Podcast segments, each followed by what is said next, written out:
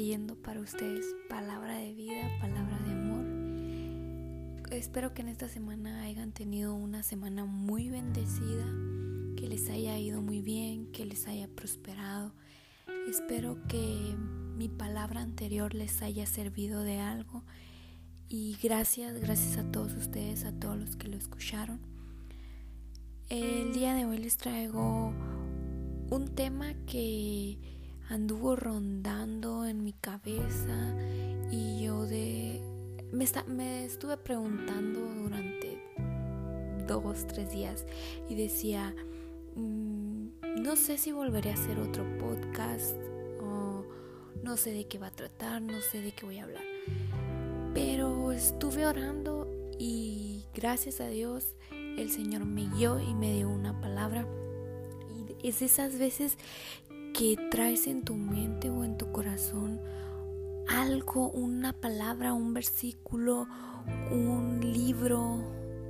Mm, y en, y en especial este me llamó mucho la atención porque yo no lo he leído, no he leído el libro de Samuel. Y yo estaba leyendo Proverbios y de ahí tenía pensado pasarme a Juan. Pero en esta, en la semana pasada, traje este libro así en mi mente y decía, el libro de Samuel, lee el libro de Samuel. Y yo decía, pero quiero leer Juan, pero es de esas veces que el corazón te insiste, lee ese libro. Y sí, efectivamente era que el Señor me estaba guiando y me estaba dando su palabra. Y cuando yo voy y abro el libro de Samuel, me encuentro con una historia que, que me dejó así con la no con la boca abierta, pero me dejó asombrada porque nunca la había escuchado y me gustó mucho y me gustó su mensaje. Y en 1 Samuel, en capítulo 1, habla sobre el nacimiento de Samuel y sobre la familia de Elcana. Eh, eh, dice que Elcana, hijo de Jeroham, hijo de Eliú, hijo de Tohu, hijo de Suf, Efrateo. No sé si les ha pasado que cuando están leyendo partes así en la Biblia que dice eh, hijo de tal que vivió tantos años, que fue hijo de tal y, tal y, esto y, y, van sacando una generación, generación tras generación. No sé si les ha pasado que dicen, ay no, no quiero leer esto porque me confunde y, me enreda. No es que te confunden confunda, perdón, no es que te enrede, es que tu corazón en ese momento no está dispuesto totalmente a leer la palabra del Señor. Y no sé si muchas veces les ha pasado que leen y por más que leen ese versículo o ese capítulo no entienden nada, no captan nada. No sé si ustedes oran antes de leer la palabra, pero yo era algo que yo no hacía antes yo no oraba, yo solo iba y abría y lo que caía eso leía, pero muchas veces como que no captaba el mensaje, no me dejaba, no me dejaba nada claro y yo me desesperaba y a veces decía, ay no, qué difícil es esto de interpretar la palabra del Señor. Pero no, no es nada difícil, simplemente hay que orar y pedirle sabiduría al Señor, pedirle discernimiento, discernimiento perdón, pedirle que abra tu corazón para que puedas entender esa palabra. Y el día, esa noche, ese día que yo traje este libro en mente, el libro de Samuel, eso me pasó y no oré. Así abrí el libro y no oré y entendí un poco, pero no tan a fondo. Entonces a la mañana siguiente oro y vuelvo a leer lo que leí la noche anterior y como que capté más el mensaje. Y aquí en 1 Samuel, como les estaba diciendo, habla sobre la familia del Cana y cuenta que el Cana tenía dos mujeres. Eh, tenía dos mujeres, una se llamaba Ana y la otra era Penina. Eh, Ana no tenía hijos, pero Penina sí tenía hijos. Entonces el Cana todos los años iba a la ciudad a ofrecer un sacrificio para Jehová y adorarlo, en donde se encontraba el tabernáculo que no sé si han escuchado esto del tabernáculo que lo fundó Moisés. El Señor guió a Moisés, Moisés, perdón, y le dio sabiduría para que él formara su tabernáculo. Entonces, este varón iba cada año con su familia y de la carne del sacrificio que el Cana ofrecía a Jehová, él le daba parte a Penina y parte a sus hijos y a Ana solo le daba una parte escogida.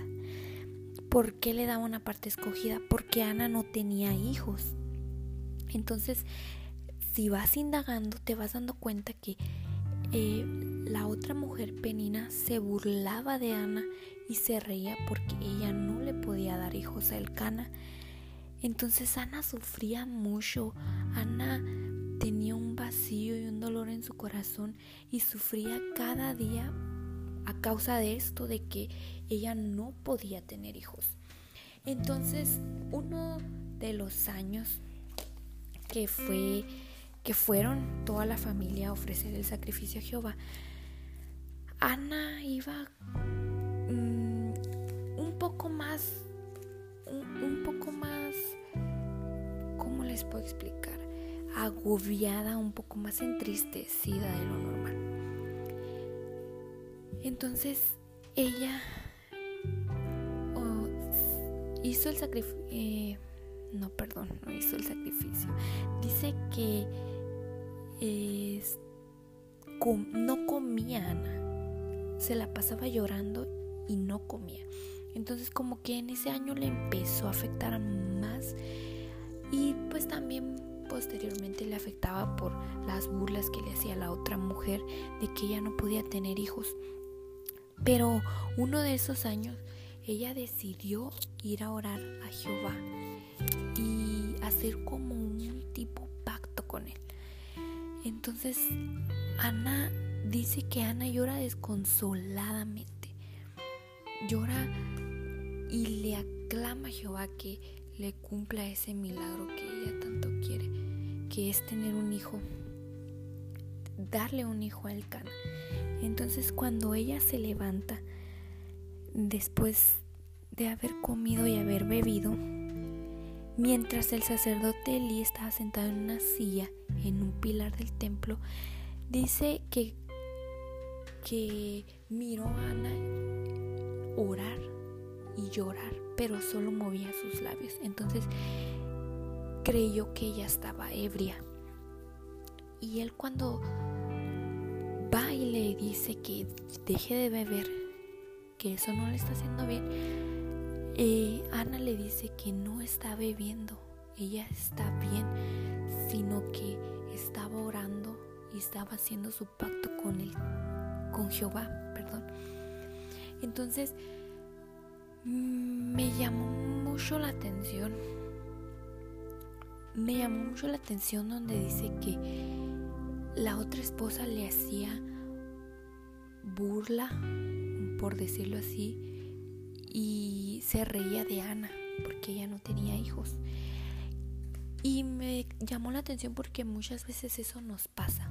Muchas veces nos frustramos porque Dios nos no nos ha dado algo que nosotros queremos en el momento. Y muchas veces lo entendemos y podemos entender que el tiempo es de Dios y que Él nos va a dar el milagro que necesitamos en su debido momento. Pero muchas veces a causa de esto, por la burla o la presión de otras personas, nosotros tendemos a desesperarnos y a enojarnos con el Señor porque no hemos recibido eso que queremos. Entonces me llamó la atención aquí porque no es algo que esté pasando en la actualidad, o sea, aquí viene pasando desde hace siglos. Mm, las personas nos presionan de cierto modo, entonces eso nos lleva a enojarnos con el Señor. Y no queremos entender razones, no queremos escucharlo, darle la oportunidad al Señor de que Él nos hable y nos explique o nos diga por qué no nos ha cumplido ese milagro que tanto anhelamos. Eh, y, otra parte que también me, me, llamó mucho la atención es que dice que eh, después de Ana, no, perdón, cuando Ana estaba orando, ella le pidió al Señor que le diera un hijo, que le concibiera, tener un hijo, perdón. Y él se lo ofreció. Le dijo que si ella, que si le daba la oportunidad a ella de tener un hijo, de ser madre, ella se lo iba a dedicar toda su vida. Entonces, muchas veces tenemos que hacer esto. Muchas veces no entendemos que el sacrificio ese milagro que tanto anhelamos, no entendemos que muchas veces tiene que ser un sacrificio, ya sea para alguien o para Dios. Entonces, muchas veces queremos ese milagro, pero lo queremos para nosotros y no entendemos que a lo mejor por eso Dios no, no nos ha dado ese milagro, porque Él lo quiere para su servicio, para Él, para su honra. Muchas veces podemos anhelar mm, tener, por ejemplo, una casa, una casa grande, ¿no? Todos anhelamos con una casa, una casa grande, comprar tu terreno, que no tener que pagar renta, estar cómodo. Pero no, tú no puedes saber si Dios no te ha concedido el milagro o ese anhelo de tu corazón de tener tu casa, porque a lo mejor tú tienes otros planes en esa casa y no son los mismos planes de Dios. Tú no sabes si Dios pueda tener planes en ese lugar que tú deseas o tú anhelas.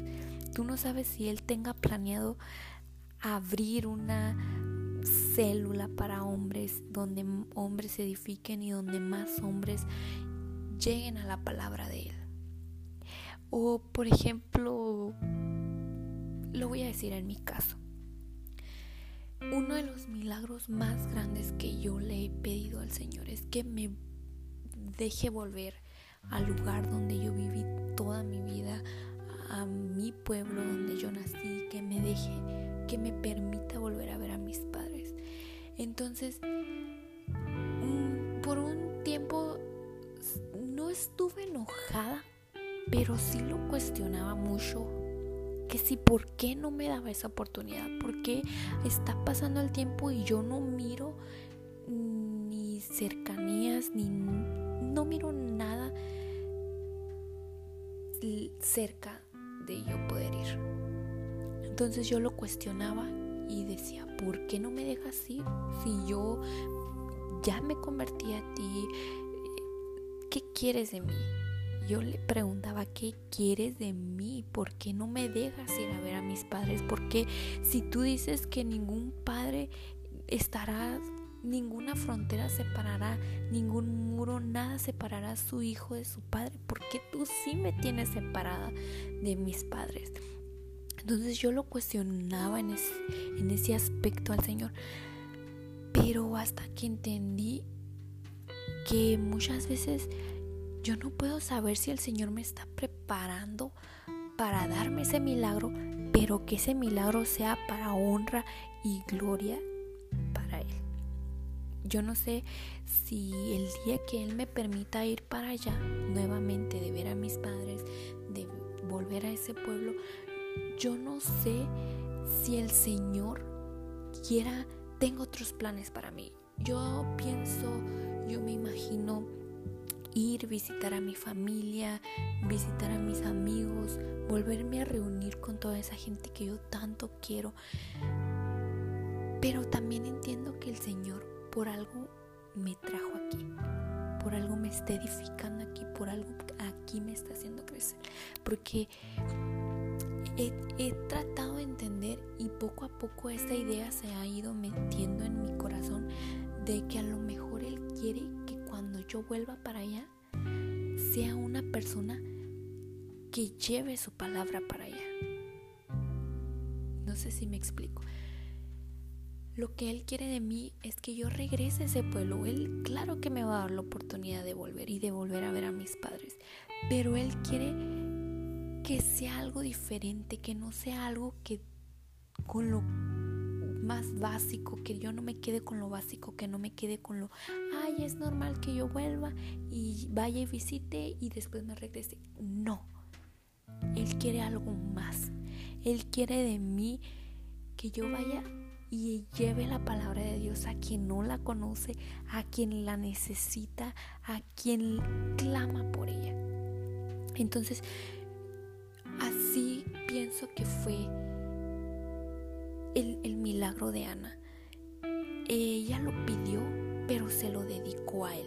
Entonces, por eso, por eso digo esto, de que a lo mejor él me va a conceder, no digo a lo mejor, estoy segura que Él me va a conceder ese milagro porque es un Dios de promesas, es un Dios de pactos que no me ha fallado y a ti tampoco te ha fallado, simplemente que no ha llegado a su tiempo. Ese milagro que tanto esperas va a llegar, pero a su debido tiempo, como es el título de este podcast.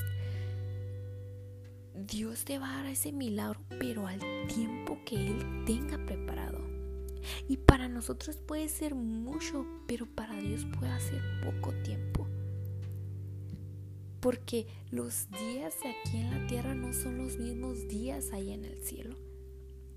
Donde Él está, no, aquí, allá un día puedan ser aquí 10 años. Y por eso para nosotros es mucho, pero para Dios es poco tiempo de preparación para recibir ese milagro. No podemos recibir ese milagro si no estamos preparados.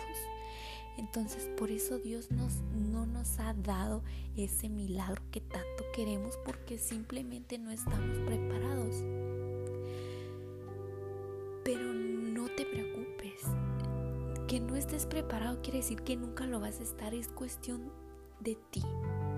Es cuestión de que tú abras tu corazón. Es cuestión de que tú busques su enseñanza, de que tú busques su palabra y de que tú busques prepararte de que tú le pidas al Señor que te prepare. Porque nomás pedimos y pedimos, pero no nos preparamos para ese milagro que Dios nos va a conceder. Porque no te está concediendo tener cualquier cosa, te está concediendo un milagro.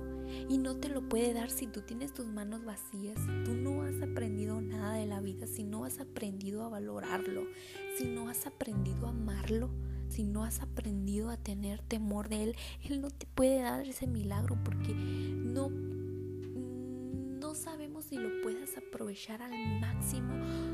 De lo contrario, si estás preparado, créeme que vas a recibir ese milagro y lo vas a recibir a manos llenas y lo vas a disfrutar. Pero para eso tenemos que estar preparados. Por eso los milagros no llegan a la mañana siguiente después de que tú lo pediste porque necesitan su proceso, porque Dios necesita prepararte y necesita forjarte, necesita edificarte. Entonces por eso tú no has recibido ese milagro, porque no estás preparado. Empieza a prepararte, empieza a buscar de Él. Va a ser difícil porque el camino no es fácil. Va a haber días en los que te vas a querer rendir y vas a patalear y vas a llorar porque no has recibido eso que tanto anhelas. Yo lo he hecho. Yo he llorado miles de veces porque el Señor no, no me ha concedido ese anhelo.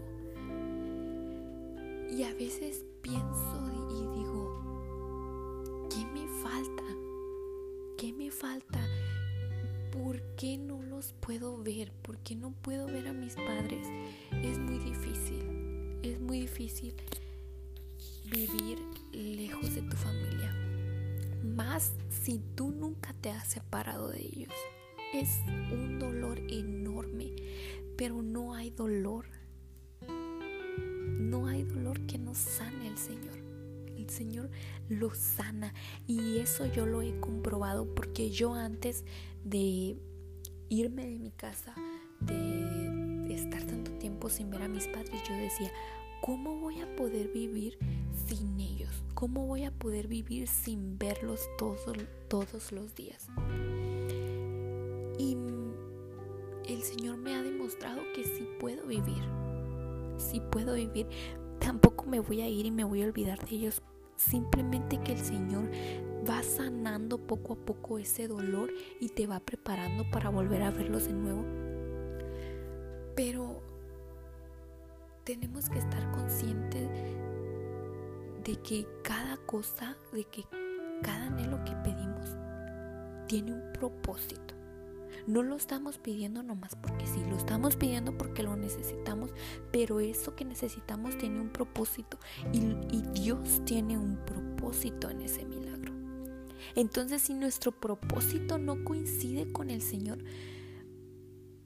pues muchas veces no va a funcionar eso que tú pides.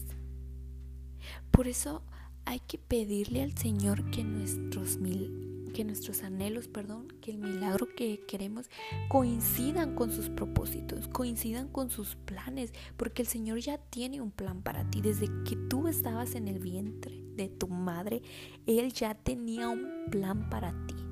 Él ya había escrito toda tu vida. Entonces tenemos que tener nuestro corazón abierto y saber que cada milagro, cada anhelo de nuestro corazón tiene un propósito y tiene que ser para Dios. Tiene que ser ofrecido para Él porque no hay manera de que no ofrezcas tu milagro al Señor después de que Él te lo ha concedido. Porque nadie más, ni este mundo, ni nada, nada, nada te va a conceder el milagro y esa satisfacción que el Señor te da. Nadie, solo Jehová te lo va a dar. Entonces, otro punto que quería tocar era que eh, yo, yo, tengo la versión Reina Valera, pero hay otra versión de esta historia que me llamó mucho la atención lo que dice. Y de ahí saqué este título. Dice en el versículo 1 Samuel, versículo 19, dice, temprano la mañana siguiente la familia se levantó y una vez más fue a adorar al Señor. Después regresaron a su casa en Ramá. Ahora bien, cuando el Cana se acostó con Ana, el Señor se acordó de la súplica de ella y a su debido tiempo dio a luz a un hijo a quien le puso por nombre Samuel porque dijo, se lo pedí a Dios. Esa frase que comienza en el versículo 20 y dice, y a su debido tiempo dio a luz a un hijo, tiene dos, bueno, yo le encontré más, tú puedes encontrar más significados, pero yo encontré dos significados en esa frase donde dice y a su debido tiempo dio a luz a un hijo, quiere decir que a su debido tiempo, después, después de haber pasado los nueve meses de embarazo, ella dio a luz. O sea, a su debido tiempo, el tiempo en el que está establecido que una mujer dé a luz, ella en su debido tiempo dio a luz. Pero hay otro trasfondo en esa frase. Y a su debido tiempo dice. O sea que a su debido tiempo ni antes ni después. En ese preciso momento en el que Dios quiso que ella diera luz, allí ella dio a luz a su debido tiempo. Y así son los milagros, no van a suceder ni antes ni después, van a suceder en a su debido tiempo, en el tiempo en que Dios tenga establecido que ese milagro los va a conceder. No te puedo decir, no te puedo pedir que tengas paciencia o que pidas paciencia, porque recuerda que la paciencia, pedir paciencia produce prueba. Entonces, no te voy a pedir que, ores al Señor por paciencia, porque no queremos una prueba en medio de esta pandemia, no. Te voy a pedir que le pida sabiduría como lo dije en el podcast. Es que yo no puedo, no puedo hablarte sin decirte que no pidas sabiduría porque todo todo para vivir una vida en el Señor tienes que tener sabiduría. No la puedes vivir si no tienes sabiduría. No la puedes vivir. Y tampoco no puedes vivir con sabiduría si no tienes temor de Dios, como lo dije en el podcast pasado. El principio de la sabiduría es el temor de Dios. Entonces hay que buscar de Él, hay que tener temor y hay que pedirle sabiduría para que Él nos enseñe a lidiar con la espera de nuestro milagro. Nuestro milagro viene, no está parado ni está estancado, viene en camino simplemente que no nos hemos topado con él, por eso no ha llegado. Va a llegar en su debido momento, no te desesperes, ni te enojes con ni te enojes con el Señor. Créeme que él te escuchó esa noche en que tú lloraste pidiendo por eso, Él te oyó. Simplemente te está preparando. Es un proceso. Después de tanto sufrimiento, Él trae alegría a los corazones. ¿Por qué? Porque es un Dios de promesas. Si Él te prometió eso, Él te lo va a cumplir. Dios no falla es, lo más fiel que existe en este mundo. No hay nadie más fiel que Él. Y si muchas veces pediste algo y no te lo dio, es porque no estaba en los planes de, de, Él dártelo. Él no te va a dar nada que no esté en sus planes. Y sus planes nunca te van a perjudicar. Al contrario, sus planes siempre son perfectos para tu vida. Siempre. Y puede haber personas en que digan, no, el plan de Dios no fue perfecto para mí. Claro que no. Tú escogiste ese plan y no escogiste el plan del Señor. Porque el Señor te abre miles de puertas, pero solo una es la que te va a conducir a su plan. Y tú tienes que saberla escoger. O es el mundo o es Él. Y claro, ¿Quién no se va por el mundo si el mundo te deslumbra por un momento? Pero oíganlo bien, por un momento. Y el Señor te deslumbra toda su vida. Ah, en la eternidad Él te sigue deslumbrando con su amor y con su fidelidad. Hay un canto de Cristín de Clario que a mí me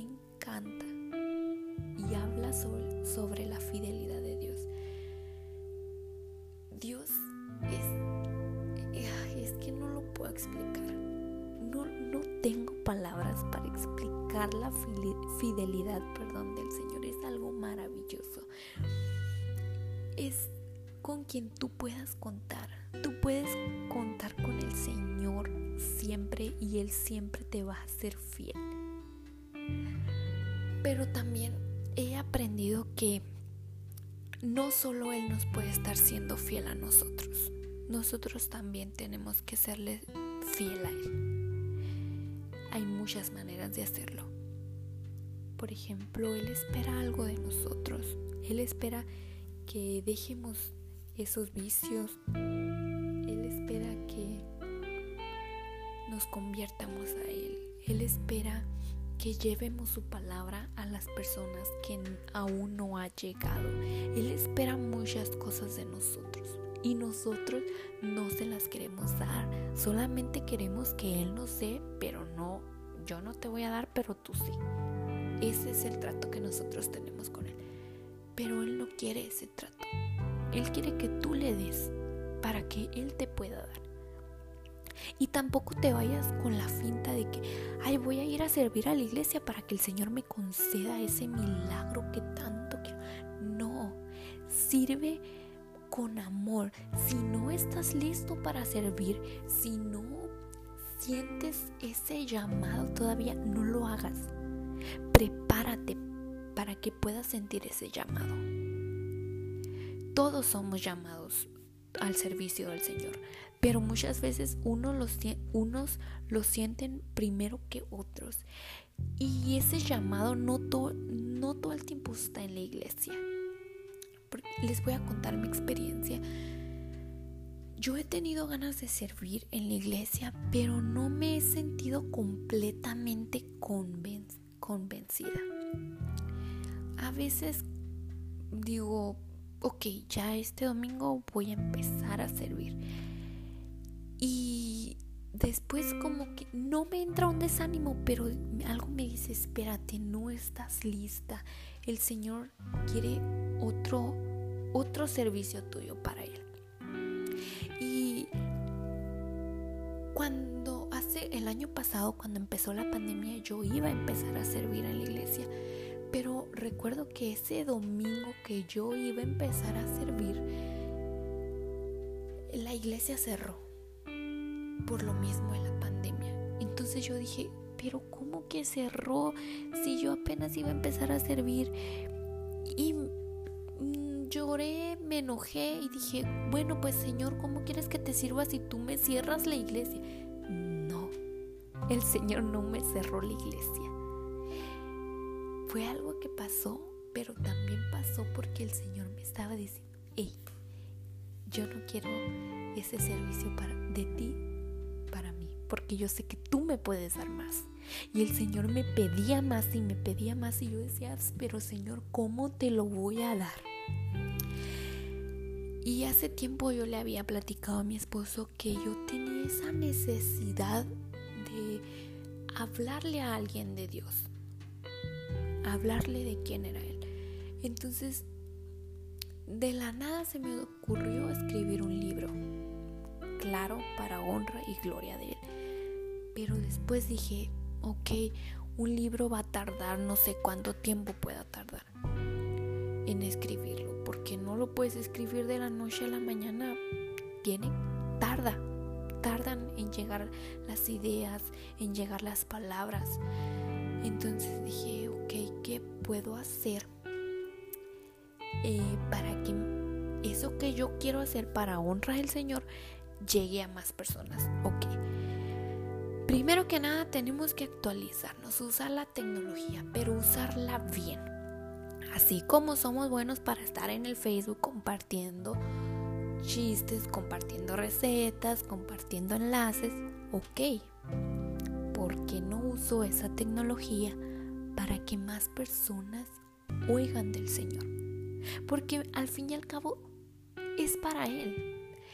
Él nos dio la oportunidad en esta tierra de tener estos aparatos, estas redes sociales, simplemente que no las hemos sabido usar. Las hemos usado muy mal. Miles de personas se han perjudicado en estas redes sociales por lo mismo, porque no las hemos usado bien. Entonces dije, ok, si las redes sociales pegan tanto y toda la gente todo el día las está viendo, ¿por qué no hacer algo, un proyecto en el que las redes sociales les sirvan al Señor? Y fue aquí donde nació la idea de hacer podcast. Y como miro que, que hacer esto está muy de moda, ok, ¿por qué no lo voy a intentar? Y la verdad que me siento muy a gusto hablando del Señor porque estoy hablándole a un micrófono porque nadie nadie de ustedes me está viendo hablar, solamente Dios. Y eso es lo que más me ha gustado de hacer esto, de que solamente a Él lo tengo enfrente y le puedo hablar y le puedo decir lo que yo siento y lo que yo pienso de Él. Del mismo modo les llega, les llega a sus oídos y ustedes me pueden oír. Eh, y creo que me desvía un poquito del tema, bueno, no me desvíe porque todo esto va y concluye a lo mismo, de que el Señor espera algo para de nosotros para Él. Para que Dios nos pueda bendecir, no nomás Él nos va a bendecir, no nomás hay que esperar nosotros de Él. También hay que esperar de nosotros mismos, de, de esperar qué le podemos dar al Señor, porque todos tenemos algo que darle al Señor. Muchos el Señor les dio el don de sabiduría, de interpretación, de hacer milagros, de hablar en lenguas.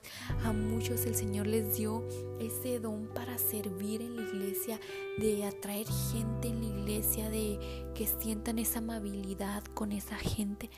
Pero a otros el Señor nos dio el poder y el, y el, don perdón, de la de tener esa fluidez de hablar de Él, de conjugar nuestros sentimientos con nuestra boca.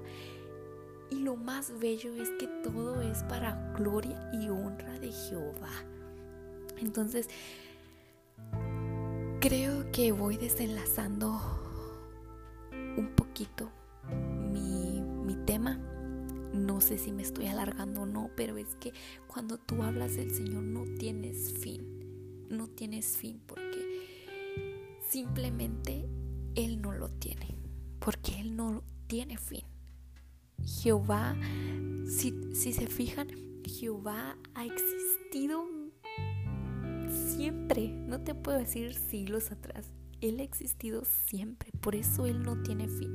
Y del mismo modo, cuando uno habla de Él y con Él, no tienes fin porque no te llenas hablando de Él. Y creo que por eso me he alargado mucho. Pero otro punto que quería tocar es que el Cana cuestiona a Ana, volviendo al, capítulo que les estaba leyendo de Samuel, sobre el nacimiento de Samuel, que sus padres pues obviamente fueron el Cana y Ana. Antes de que Ana mm, pidiera y orara al Señor por su hijo, el Cana la mira triste y la cuestiona y le dice, ¿acaso no te soy mejor yo que diez hijos?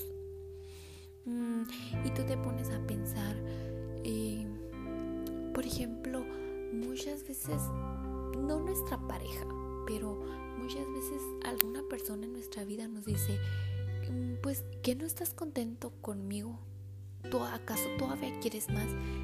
Claro que queremos más, porque siempre vamos a querer más.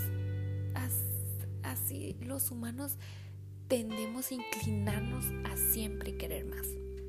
Pero muchas veces mm, no hacemos mal uso de esa frase de querer más perdón, no hacemos buen uso. Eh, lo que hacemos es mal uso de eso, porque queremos más y más y más y no lo usamos bien. Entonces, cuando el cana, el cana en ese momento pueda sonar un poco egoísta, pero también al mismo tiempo él lo que él, él no quiere ver el sufrimiento de su esposa porque no pueda tener hijos. Pero muchas veces creemos como personas, creemos que somos suficientes y que nuestra pareja o que alguien en nuestra vida no pueda necesitar de Dios. Creemos que no solamente nosotros somos suficientes y, y no, no. Siempre todas las personas vamos a necesitar de Dios. Podemos tener alguna esposa que nos apoye siempre, podemos tener esa esposa que siempre te tiene la comida hecha cuando llegas del trabajo, que es sumisa a ti, que siempre te escucha, que siempre te apoya, que se lleva bien contigo. Y también viceversa, podemos tener un esposo así. Y tú puedes decir, a veces decimos, ¿no? Los que estamos casados decimos, ay, ¿qué más puedo desear si tengo este hombre, tengo esta mujer? Eh, eh, eh, alto ahí. Siempre hay que desear más. Pero desear más de Jehová, de Dios. Siempre hay que desear más de Él. No hay que conformarnos con ese esposo y con esa esposa. Pero no me malinterprete. No quiere decir que no se conformen con ellos y vayan a ir a buscar otro. No. Me refiero a que hay que vivir eh, como en esa idolatría del esposo o de la esposa. Siempre hay que tener, siempre hay que tener en cuenta que el, que el, el fundamento, que la base de nuestro matrimonio, de nuestra pareja, siempre sea Dios. Y siempre hay que desear más de Dios, desear conocerlo más, desear aprender más de Él, conocer más del corazón de Dios. Y por eso me refiero a que muchas veces somos egoístas con nuestras parejas y les decimos, mm, bueno, pues que no te bastó yo, todavía quieres más. Claro que esa persona quiere más. Porque como lo estaba diciendo, puedes tener un esposo o una esposa maravillosa. Pero siempre va a haber algo que no te va a llenar ese vacío, que esa esposa o ese esposo no te lo va a llenar. Solamente Dios lo va a llenar. Por eso estaba diciendo que siempre hay que pedir más del Señor, desear más de Él. Y por eso Ana no solamente se quedó allí con el Cana, ella deseaba algo más.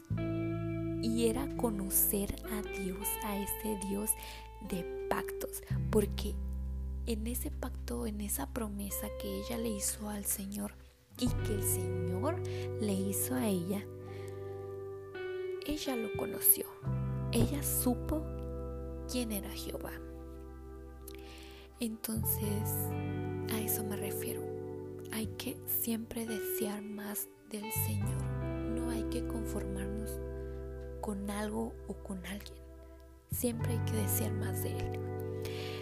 Otro punto es que Ana ora con amargura del alma a Jehová. Y creo que esto nos ha sucedido a todos. Todos hemos tenido esa amargura en nuestro corazón cuando pedimos ese milagro. Pero si te puedes dar cuenta, si estás en el proceso de tu milagro o si todavía no lo has pedido, pídelo. El Señor está esperando a que lo pidas. Y si tú estás en ese proceso, tú me puedes entender porque yo lo he pasado también. Y, y muchos van a decir, ay, es que todo te ha pasado a ti. No, no es que todo me ha pasado a mí. Simplemente que ha estado en los planes de Dios que yo pase por esto. Y, y así como Ana, todos hemos llorado por nuestro milagro con esa amargura en el corazón. Y déjame decirte que si todavía tienes esa amargura, el milagro se va a tardar más. Porque para recibir ese milagro no lo puedes recibir todavía con esa amargura de corazón, porque tú no sabes si el Señor te lo pueda tener listo para el mes que entra y todavía tú el mes que entra estés con esa amargura. No, quítate esa cinta de los ojos y, mira algo positivo y confía, confía en que el Señor te lo va a dar. No, no desgastes tu corazón con esa amargura con esa amargura porque ese carro, ese, mm, esa casa, ese trabajo no te ha llegado. O ese viaje no lo has tenido no estés con esa amargura. Estás perdiendo tu tiempo si estás esperando tu milagro con esa amargura. Prepara tu corazón y entrégale esa amargura al Señor. Él sabrá qué hacer con ella, pero no la tengas tú, porque muchas veces nosotros somos los que hacemos el mal uso de esa amargura. No sabemos tirarla y la usamos para mal ya sea de nosotros o de otra persona y obviamente del Señor. Para esa amargura nos causa mal a todos. Entonces, si estás esperando tu milagro, no estés con esa amargura en el corazón, sánala y entrégasela al Señor. Él sabe lo que va a hacer con esa amargura. Sana tu corazón y espera ese milagro con gozo en tu corazón, porque el Señor tiene mucho gozo para darte. Simplemente que no has abierto tu corazón. Ábrelo para que sientas ese gozo y puedas esperar tu milagro con gozo para el día en que tú lo recibas, lo recibas a manos llenas y lo recibas, lo disfrutes en el Señor, disfrutes en, el, en Jehová ese milagro que estás esperando. Eh, no quiero hacer más largo esto. No quiero enfadarte, pero pues como te digo, yo no puedo parar de hablar cuando estoy hablando del Señor porque Él me llena de una manera inexplicable que mi boca no puede parar de hablar. Eh, no sé si quedó muy claro hasta el momento todo lo que te he explicado. Pero quiero mm, responder, no responder, quiero concluir, perdón, quiero concluir esto con este último punto. Eh, primera de Samuel, versículo 15. Y dice, y Ana le respondió diciendo, no, Señor mío, yo soy una mujer atribulada de espíritu. No he bebido vino ni sidra, sino que he derramado mi alma delante de Jehová. No sé a quién le ha pasado que se ha derramado en Jehová, que ha derramado su alma.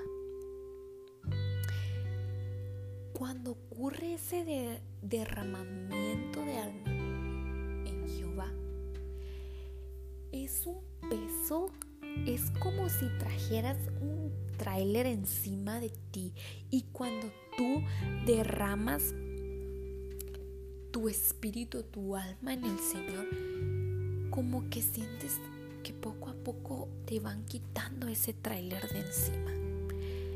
Y me llama la atención porque Eli cree que Ana estaba ebria y ella le responde que no.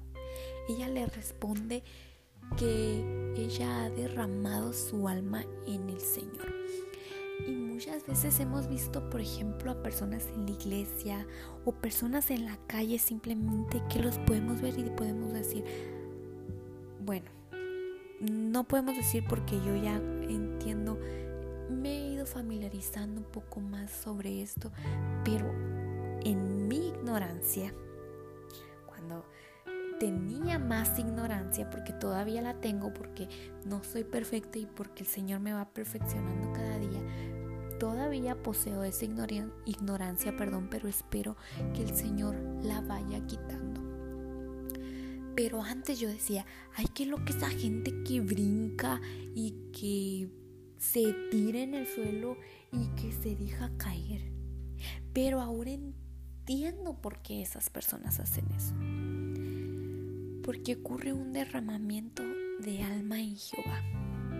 Porque cuando tú haces eso, no sé si te ha pasado, pero te pierdes. Hasta sientes que estás en medio de la nada y que solamente Jehová está enfrente de ti y sientes un oscuro, miras oscuro solamente, pero no oscuro de temor ni oscuro de maldad. Miras una oscuridad que te agrada estar ahí porque sabes que Jehová está ahí contigo en ese lugar, en ese rinconcito de tu casa o en ese rinconcito de la iglesia donde tú te estás derramando en él. Y ciertamente que para que nuestros milagros ocurran, pedírselos con fervor al Señor y, y con ese derramamiento que el Señor, el Señor sabe, no necesitas decírselo, pero que Él mire, Él sienta cómo tú le derramas su alma.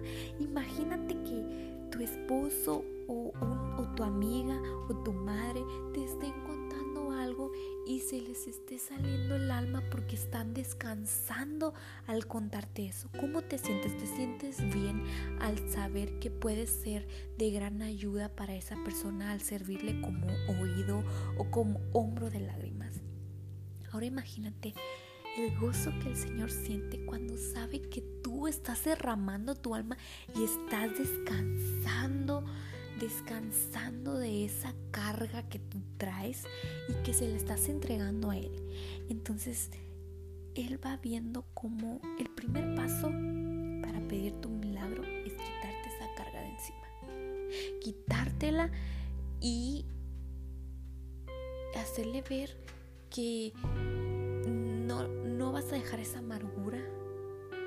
Hacerle ver al Señor que no vas a dejar esa amargura, que le estás entregando todo, que estás... Es que la palabra, la frase lo dice todo, estás derramando tu alma enfrente de Jehová. Muchas veces no nos ocurre esto, pero muchas veces sí. A mí me, me llena, me llena y me siento tan bien cuando yo derramo mi alma en Jehová. Porque es algo que nadie te lo puede dar. Es una felicidad, es una paz. Muchas veces nosotros decimos, ay, ¿cómo quisiera un minuto de paz? Ese minuto de paz lo tienes enfrente de ti. Derrama tu alma, tu alma con Jehová. Derrámale tu espíritu, derrámale tu alma y esa paz va a venir a ti. Recuerda que siempre tienes que entregarle todo lo malo al Señor. No lo dejes arraigado en tu corazón. Tienes que estar preparada o preparado tienes que estar eh, sin rencores, sin dolores en tu corazón, sin cargas, sin culpas. Tienes que tener paz en tu alma, en tu corazón, para que el Señor te dé ese milagro. Y así me podría estar yo toda la noche, toda la madrugada, todo el día toda la semana explicándote esto. Pero eh, pues no, también tengo cosas que hacer como irme a dormir. Entonces aquí quiero concluir esto. No te desesperes por eso que no ha llegado. Tómalo con calma. No lo apresures. El Señor sabe en qué momento va a llegar y tómalo como este proceso como un tiempo de prueba en el que el Señor está probando todo el potencial que tú tienes para poderte hacer cargo de ese milagro que vas a tener en tus manos, para que hagas buen uso de él. Entonces tómalo como un tiempo de prueba, como un tiempo en el que te estás preparando como los soldados se preparan mucho tiempo para ir a la guerra, así nos está preparando el Señor. Y no quiere decir que el milagro sea una guerra, pero nos está preparando porque lo que vamos a recibir en nuestras manos es algo grande. Y como después de la tormenta sale el sol, así es. Después de la prueba llega nuestro milagro. Pero entrega tus cargas entrega tus rencores, entrega todo lo que, eso malo que hay en tu corazón que todas todos los días te hace levantarte enojado o frustrado, entrégaselo. Y habla con el Señor. Dile cómo te sientes, aunque Él ya lo sabe, pero Él está esperando a que abras tus labios y se lo digas. Y ten en cuenta que a su debido tiempo va a llegar tu milagro. Y no te desesperes. No te desesperes. En el cual tienes que vivir para que ese anhelo se cumpla. Y créeme, y que el Señor te lo va a cumplir. Dios es un Dios fiel, es un Dios de promesas. Él no falla confía en Él, ten fe y no esperes nada de nadie, solamente de, Él, de Jehová. Espera, porque Él es el que te lo va a dar, nadie más. El mundo no te va a dar ese milagro que tú esperas, solamente Dios. Confía en Jesús. Ya perdonó tus pecados, ya murió por ti confía en Él y espera ese milagro de Él. Y recuerda que a su debido tiempo Él te lo dará. quisiera terminar esto con una oración. Quisiera que cerraras tus ojos en esta noche porque estoy grabando este podcast de noche. Quiero que cierres tus ojos y despejes tu mente. La despejes y que no exista nada a tu alrededor. Cierra tus ojos y haz como que estás en medio de la nada. Solamente imagínate al Señor. No te lo imagines. Siéntelo. No te lo imagines. Siéntelo porque el Señor está enfrente de ti. Y ora conmigo. Señor,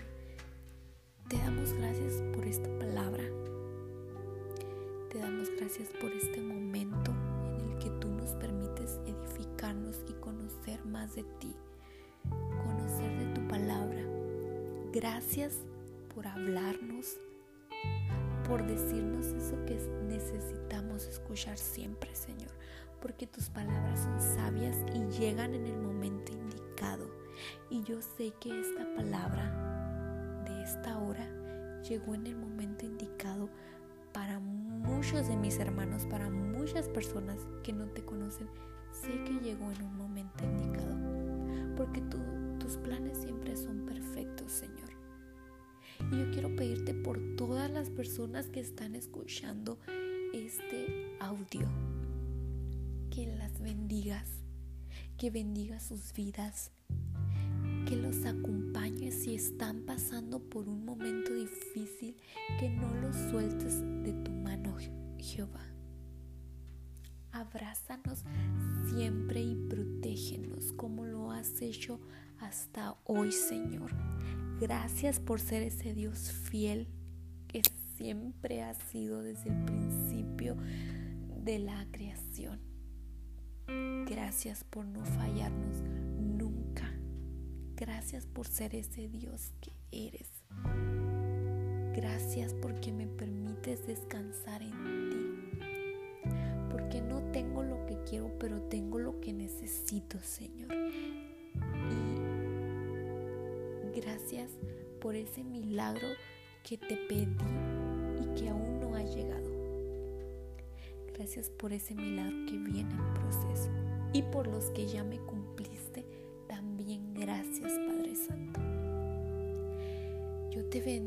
Señor, y te alabo en esta hora y exalto tu nombre. Bendito seas, Jehová de los ejércitos. Que tu gloria sea por siempre y para siempre. Y que tu gozo alcance a todos mis hermanos que te necesitan, Señor.